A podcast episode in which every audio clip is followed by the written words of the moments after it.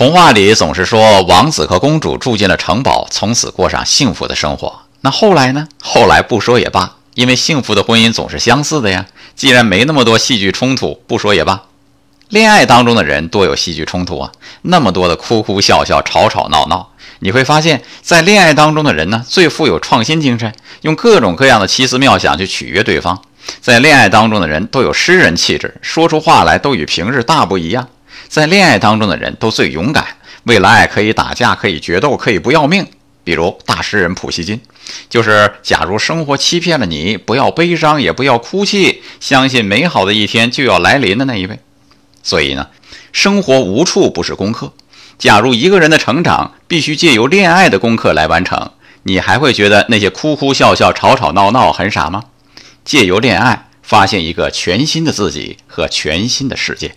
爱生活，高能量。